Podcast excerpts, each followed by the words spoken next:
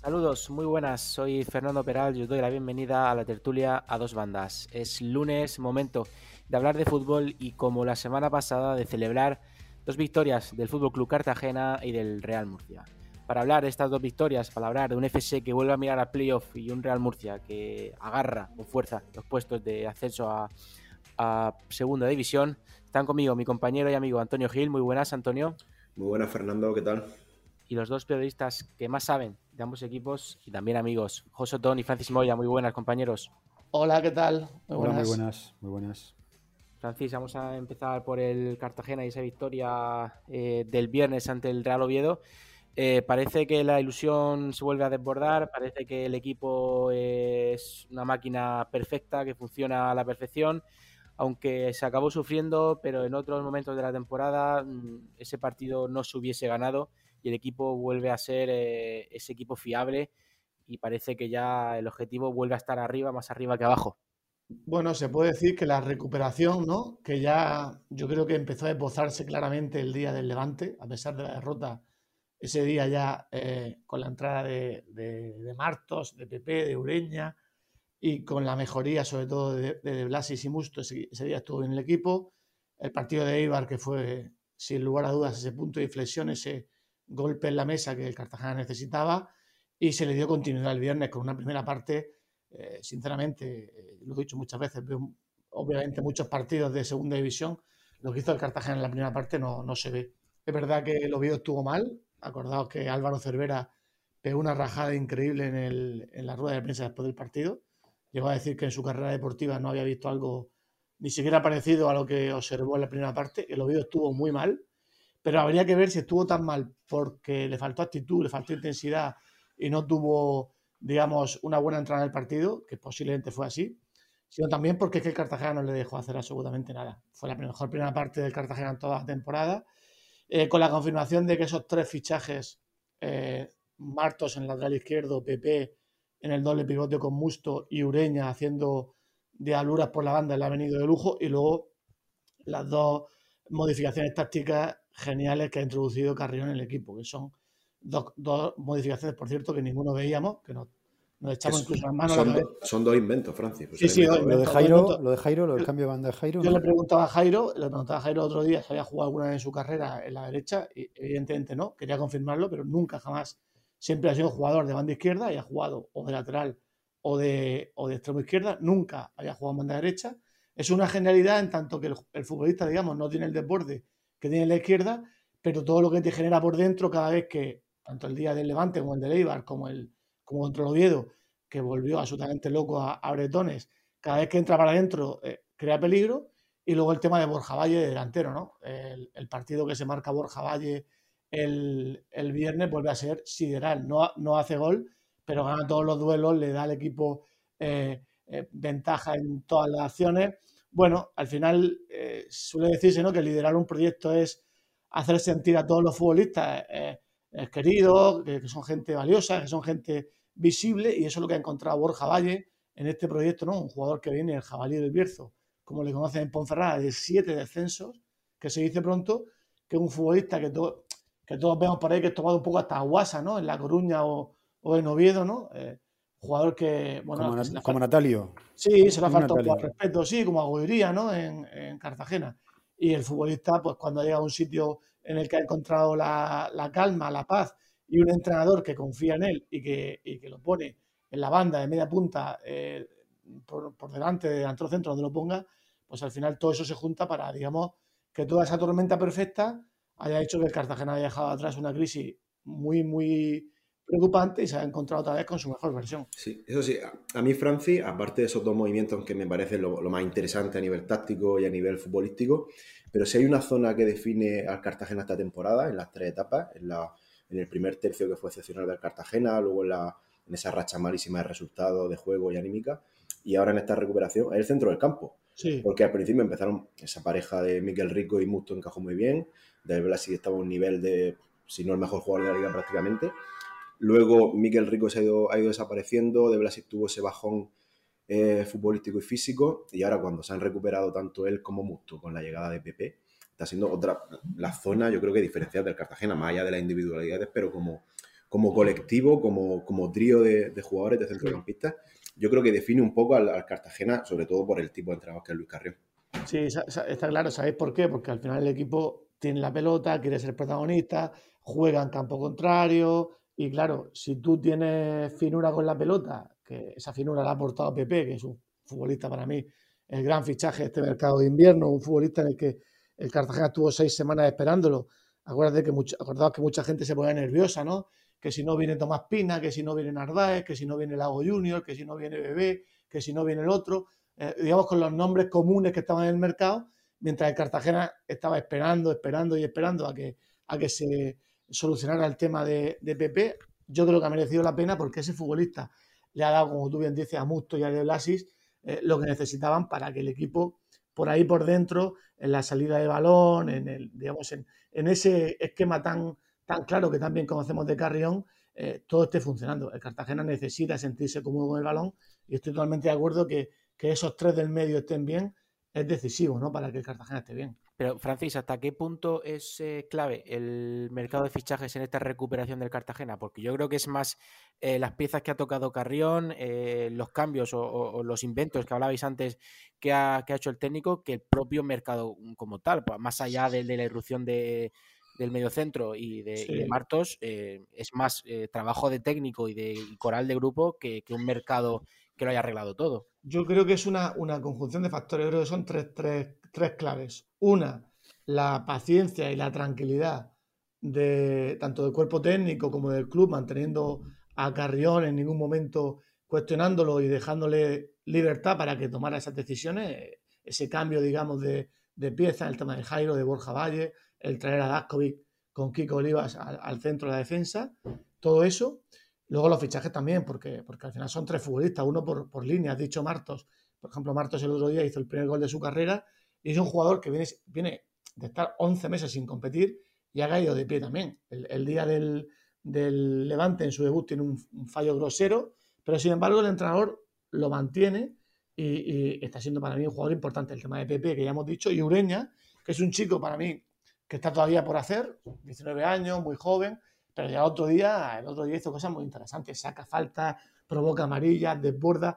Le falta de verdad que terminar de tener ese punto de pausa eh, dentro del área, pero claro, es que si lo tuviera, pues posiblemente estaría en primera. Y luego, y luego también los que están por jugar, ¿no? Eteki, eh, los dos ratos que ha jugado muy bien, en el sentido de que es un futbolista que creo que Carrión va a utilizar las segundas partes para partidos que va ganando, para, para solidificar el centro del campo y tenemos que ver todavía a, Darío Poveda ¿no? y, a, Miguelón, que, bueno, que sí que es verdad que pueden ser piezas más, más secundarias, ¿no? pero tanto el mercado de invierno, por un lado, como lo que ha hecho Carrión, son las claves sumado a la, paciencia, a la tranquilidad eh, que hay en, el club y en el entorno. El otro día decía Borja Valle a los compañeros de la Nueva España en una entrevista eh, que daba antes del partido con el Oviedo, que lo mejor del Cartagena, lo mejor del proyecto de Cartagena es que no existía ninguna presión y que se podía trabajar tranquilo.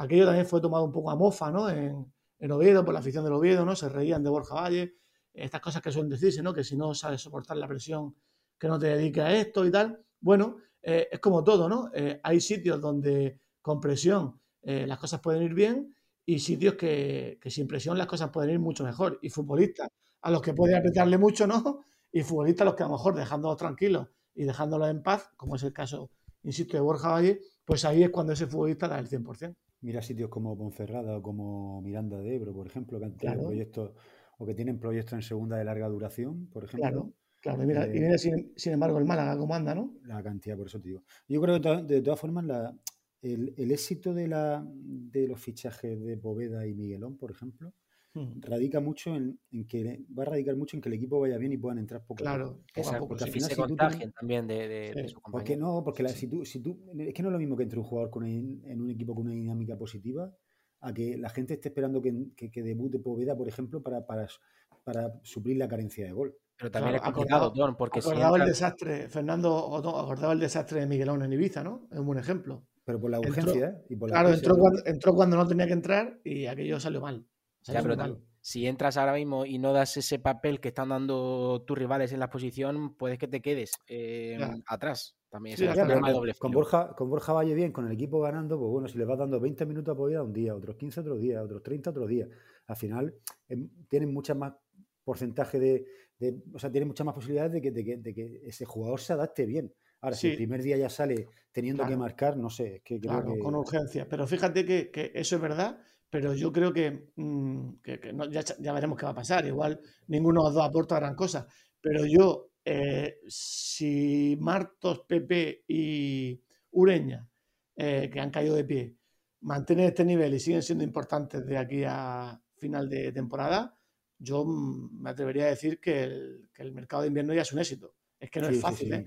no, es fácil no, es fácil ir a enero y traer, mm, es verdad que son seis, pero que tres te hagan un papel como el que están haciendo, ¿no? O sea, en ese sentido está muy bien. Que triunfen tres me parece ya un claro, claro. Uno por línea, además. Claro, uno por línea y luego que alguien llega también en un momento tan delicado, ¿eh? que eso, eso también es importante, que empiezan a jugar los tres cuando el equipo llevaba eh, seis semanas sin marcar un gol, seis semanas sin ganar, con las dudas ya en torno al proyecto. Bueno, eh, eso también eh, yo creo que es importante, ¿no? Y luego a, ver qué es capaz de hacer el Cartagena todos partidos fuera de casa, ¿eh? Porque, porque lo que decíais antes de la clasificación, el descenso ya está a 11 puntos. Yo creo que ese tema, yo siempre lo he defendido, que no iba a haber ningún problema y está virtualmente amarrada la permanencia.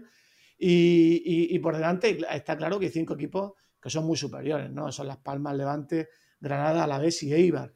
Pero esa sexta plaza yo quiero verla, ¿eh? quiero verla porque, porque ahí tendrían que estar Málaga, Huesca, Zaragoza y Sporting y ninguno de los cuatro va a estar porque han fracasado. Y ahí está abierta, ¿no? Ayer vimos el partido de Albacete con el Burgos, eh, empate, el Leganés tampoco fue capaz, aunque está bien, tuvo problemas, bueno, le expulsaron a, Juan Muñoz contra Las Palmas y tuvo que resistir el 0-0. Bueno, a ver eh, este sábado la salida a Mendizorroza, que es complicadísima, pero el Cartagena ya viene de, de hacer, digamos, una machada en, en Ipurúa, ¿no? Y luego la salida a Ponferrada. A ver qué es capaz de, hacer el Cartagena en estos dos partidos porque se puede enganchar de nuevo a la pelea por la sexta plaza. Complicado aquí, Francis, eh, en Cartagena, en toda la región, y yo creo que también la mentalidad un poco eh, de este país es ser somos impacientes, eh, nos llenamos de presión muy rápido, de urgencias, y ahora parece que intentar calmar el entorno del, del, club, de los aficionados, que ahora ven eh, como muy cerca eh, esos puestos de playoff va a ser, eh, va a ser clave para, para, que el equipo otra vez no se exija de más, no salga al campo con una presión demasiado grande y puedan seguir trabajando con esa tranquilidad con la que comentaba, por ejemplo, Borja Valle, para poder mm, terminar la temporada mm, de forma exitosa. Sí, sí, sí, yo, yo pienso que, lo decía Carrión, ¿no? Que decía textualmente que la hostia que nos hemos dado, decía Carrión en la última semana, no ha venido bien para poner los pies en el suelo, para volver a ser ese equipo de principio de temporada eh, trabajador, humilde. Bueno, yo, yo creo que van a ir más los tiros por ahí que no por, otra cosa. Así que es verdad que, obviamente, si en cinco o seis próximos partidos ganas dos, pierdes cuatro, te queda ahí en tierra de nadie, pues bueno, va a ser un final de temporada pues apacible, parecido al de año pasado, para luchar ahí por, por mitad de tabla, por el noveno, el décimo, el undécimo. Por eso digo la importancia de estos partidos, porque porque si el Cartagena es capaz de engancharse a esa pelea, yo, sinceramente, el Burgos y el Albacete tampoco tienen presión, pero bueno, quiero ver, quiero ver la, pelea porque además son propuestas radicalmente diferentes, ¿no? El Burgos ayer, eh, teniendo que ganar al Albacete para darle el sorpaso y ponerse sexto, pues sale en el plantillo en casa, con el campo lleno, con el 5-4-1, con todos los jugadores metidos en su campo, a, especular, a, a, dar por bueno el 0-0 y a ver si en algún córner o algún balón parado marca el gol, ¿no? Todo lo contrario de la propuesta de Albacete o del Cartagena. Puede ser interesante, será, ojalá, ojalá sería muy bonito que en los dos últimos meses estemos hablando de que, de que el Cartagena anda ahí metido con estos dos equipos y posiblemente con el Leganés y ya veremos si le da tiempo de llegar al Tenerife por la sexta plaza, porque insisto que las cinco primeras para mí están muy claras. Yo personalmente creo que Albacete y Burgos son equipos que pueden caer, ¿eh? incluso me daría más miedo el Leganés que... Al nivel del Cartagena, equipo al nivel del Cartagena, o sea, es que son equipos más o menos Quizás no sé en presupuesto cómo van Albacete y el, y, el, Burgos, pero no tienen que estar muy mm. por encima, ¿no? No, no, el, el, Burgos está por debajo. Albacete creo que tenía muy poquito más que el Cartagena. Yo creo que el Albacete es un equipo similar al FC en cuanto a propuestas, en cuanto a gente ahí con, como Ricky, Michael Mesa, Dubasín, el propio Higinio, eh, Manu Fuster, por supuesto, gente que, se asocia, que toca, que juega. Y el Burgos es todo lo contrario, ¿no? El Burgos es un, fútbol mucho más eh, primitivo, más conservador y que le, ha ido bien, ¿no? Pero sí que es verdad que se le puede hacer larga la temporada. A los dos sí que para mí, por propuesta, por, por nivel de la plantilla, por cómo viene de atrás hacia adelante, para mí el Leganés es el, principal favorito para, para meterse ahí. Pues partido muy chulo el que tiene este sábado el Cartagena ante el Alavés. También momento para calibrar eh, en un campo complicado como fue Ibar el estado del Cartagena. Y momento ya para analizar otra victoria, en este caso del Real Murcia, también eh, importantísima. Sobre todo para agarrar con fuerza, como decíamos, esos puestos de playoff y más allá de lo que comenta la gente, de mirar al liderato que está a cinco puntos, creo que resulta más importante incluso separarse aún más de, esos puestos de, de, Barça B, de, de Logroñés, que, están fuera de, playoff. No sé cómo lo veis, Antonio, eh, Otón, si esa victoria es más importante por eso, alejarte de tus perseguidores, que, que del primer puesto. primero que confirma que, ha conseguido reconducir el, Murcia a la situación del arranque de curso, porque recordamos que el enero de 2023 fue un mes, un mes muy malo para, para el Real Murcia y ahora en febrero, pues bueno, lleva ya tres partidos que ha sumado siete puntos de nueve, con lo cual el equipo se ha recuperado de, un, ha salido de un bache de, juego o por lo menos de resultados, ¿no? Y creo que efectivamente la victoria, yo antes que mirar a los líderes, que ojo, el problema también es que no hay un líder solo, que hay dos, ¿eh? Y que, que fallen mucho el Eldense y el Castellón. Eh, yo creo que uno, va a ser complicado que los dos fallen tanto como para que el Murcia se ponga líder, ¿eh? Aunque los dos tienen que venir a Enrique Roca, ¿no? Que es un, una, un activo. Que con que una vez depende de ti mismo.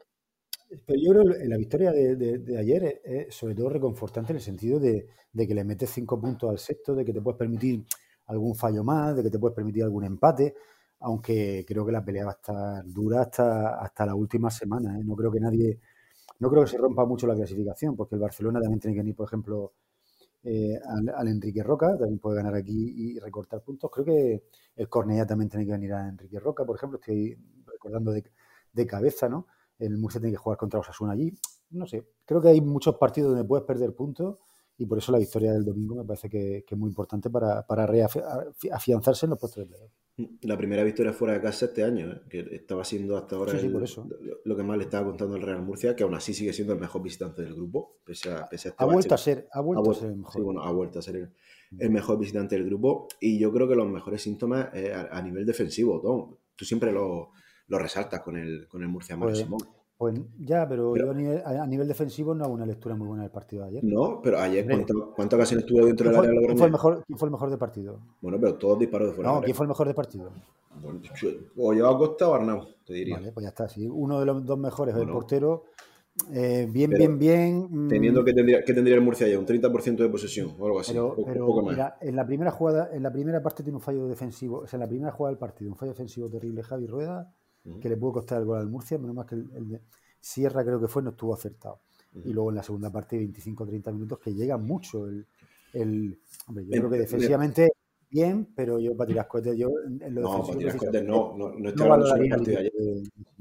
pero yo creo que, a ver, teniendo mejor un tercio de posesión que tendría Real Murcia aproximadamente, no, no, lo sé exactamente, porque no sé si en esta categoría se pueden sacar los datos, pero la mayoría de, de intervenciones de Yago Costa fueron a disparos de media distancia que teniendo tanto balón la Unión Deportiva de Logroñés lograra tampoco pisar área o tener ocasiones claras. Si nos, vamos, si, nos vamos, a las ocasiones, la de Sergi López que saca con la punta de los dedos es un lateral derecho que desde el centro del campo casi entra al área adentro.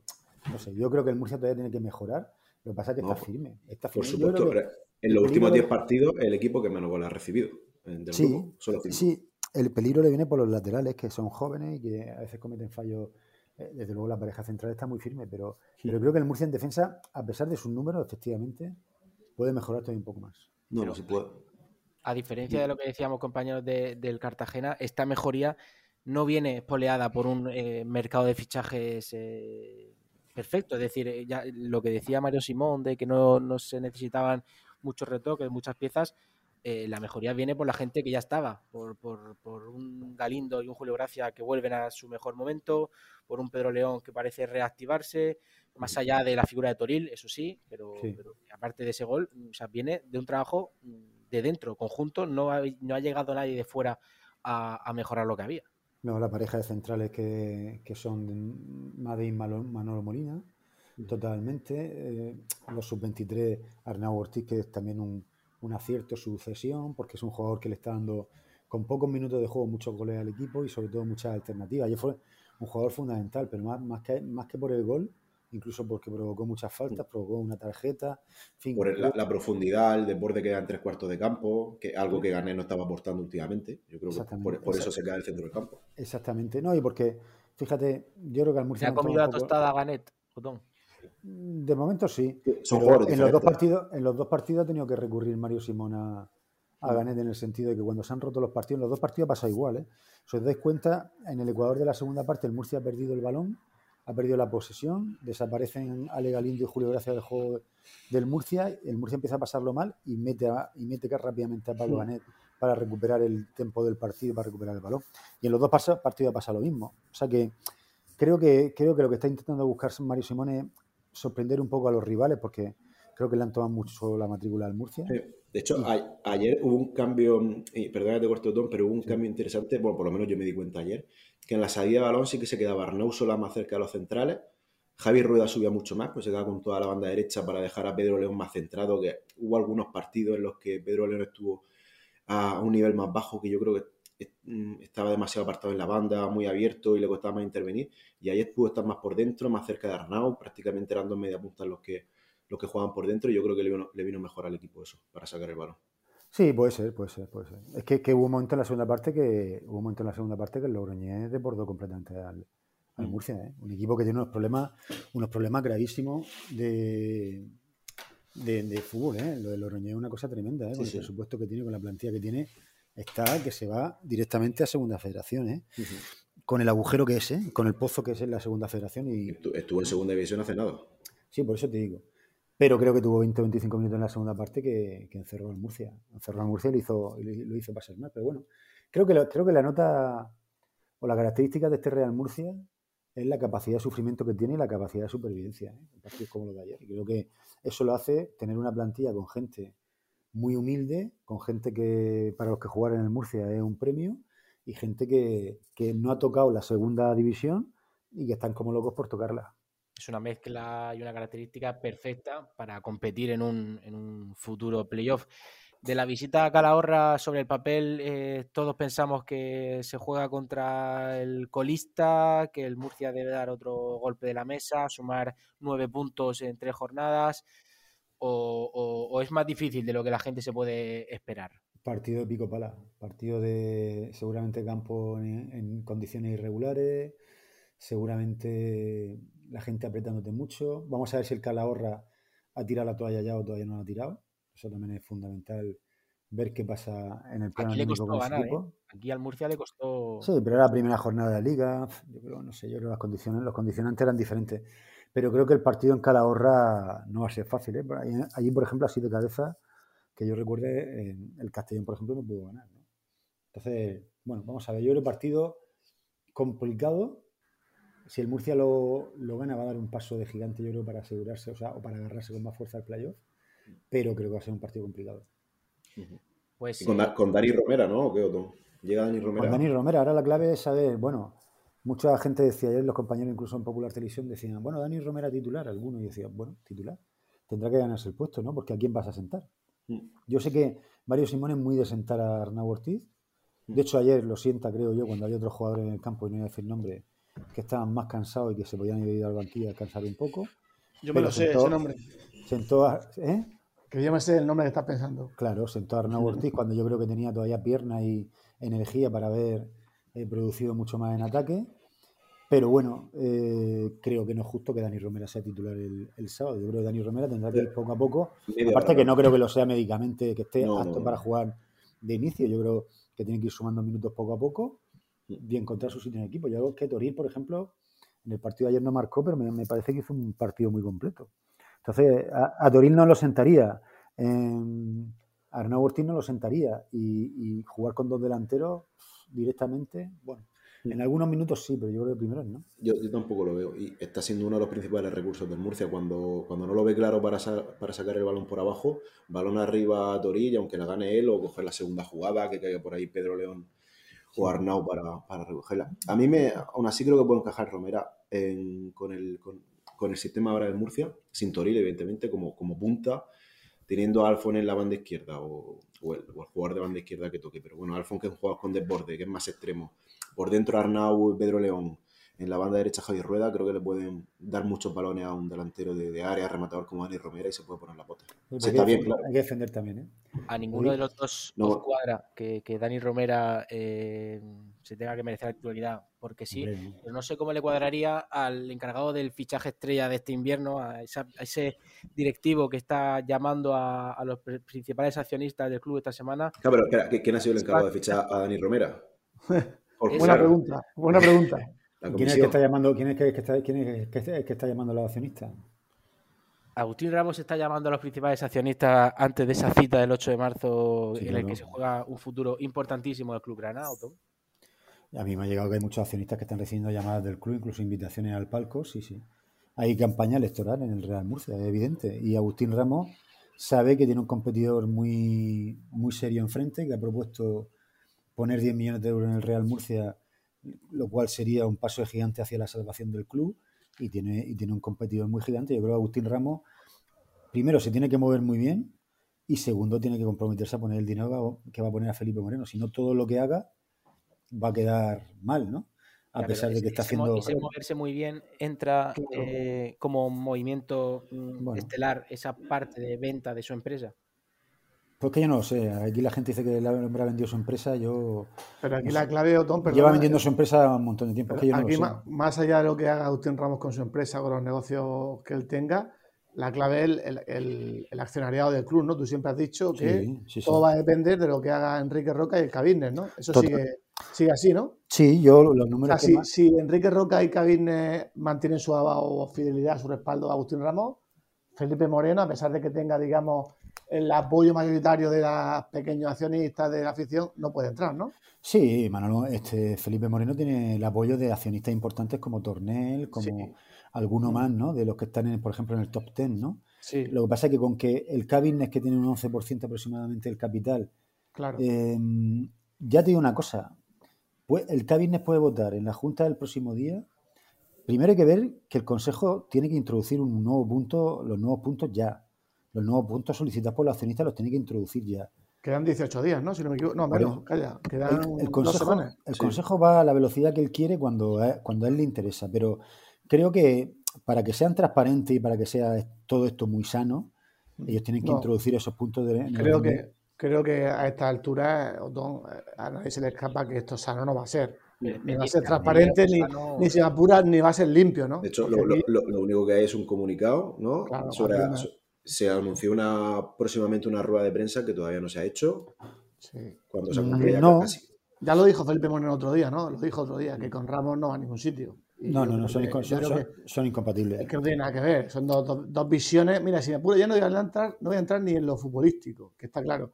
Como a nivel personal, son dos personas, digamos, cortadas por un patrón totalmente distinto. Pero yo, creo que es más incompatible Ramos con, con, con, Felipe con cualquiera que Felipe con Ramos. Claro, claro, claro. ese, presidente antiguo de toda la vida. Tiene un grado más alto. Orden, orden, y mando, claro. claro. Tiene un grado más alto de incompatibilidad en Ramos y su forma de actuar. Solo quiero recordar lo que pasó con el director deportivo, por ejemplo. Sí, sí, sí, sí. Me refiero que al, a pesar de todo esto, a pesar de que el murcianismo, digamos, yo creo que se está posicionando y se está relamiendo ante la posibilidad de que esos 10 millones de Felipe Moreno y su manera de gestionar entren, a pesar de todo esto, yo, yo insisto en lo, que, lo que te pregunté antes, que yo creo que es la clave.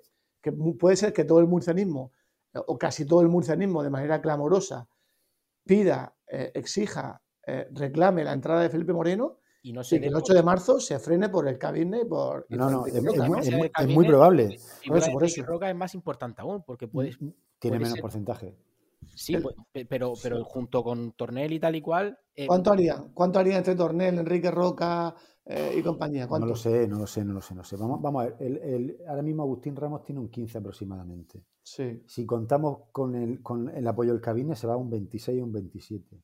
Y si a eso le sumamos el 6% que tiene Enrique Roca, se va a un 30 y pico. Mm. para llegar Felipe Moreno, eso lo tiene muy complicado, porque ahí tiene a Tornel con el, con el, con el 12 o el 12 y pico y luego tienen accionistas de 3, de 4%, de 5. No, llegaría, ¿no? No llegaría. O sea, mm, yo creo que es muy importante lo que haga el Cabines, pero yo creo que el murcianismo en general, o sea, el murcianismo, la gente del Real Murcia que tiene acciones em, los miles de personas que compraron acciones, los, miles de socios que a lo mejor no son accionistas, no le entra en la cabeza que el Murcia no le abra la puerta a un tipo que viene con 10 millones de euros. Y no solo eso, que viene con 10 millones de euros, que ya lo ha enseñado, y sobre todo que viene con una trayectoria atrás de sí en el mundo del fútbol impoluta. Incluso los que le acusan de estar metido en el Cartagena, que son solo una parte, o sea, no se dan cuenta de que lo que, están haciendo es una publicidad positiva. Efectivamente. Que, si al, final, al final la gente dice, ah, bueno, entonces el que viene no es solo el que, el que metió el Leganés en primera y, no, él que también sacó al Cartagena de. Ha salvado al Cartagena. De división casi. Y del descenso, del concurso, lo tiene en segunda, peleando incluso, soñando con. Tú saneado que está haciendo una ciudad, deportiva. Es el que va a venir al Murcia. Claro. Pues que venga también, aunque venga al Cartagena. ¿Qué, problema hay que venga del Cartagena? ¿Que no vino Pedro Cordero, Pedro Cordero a jugar al Murcia desde el Cartagena en los años 80?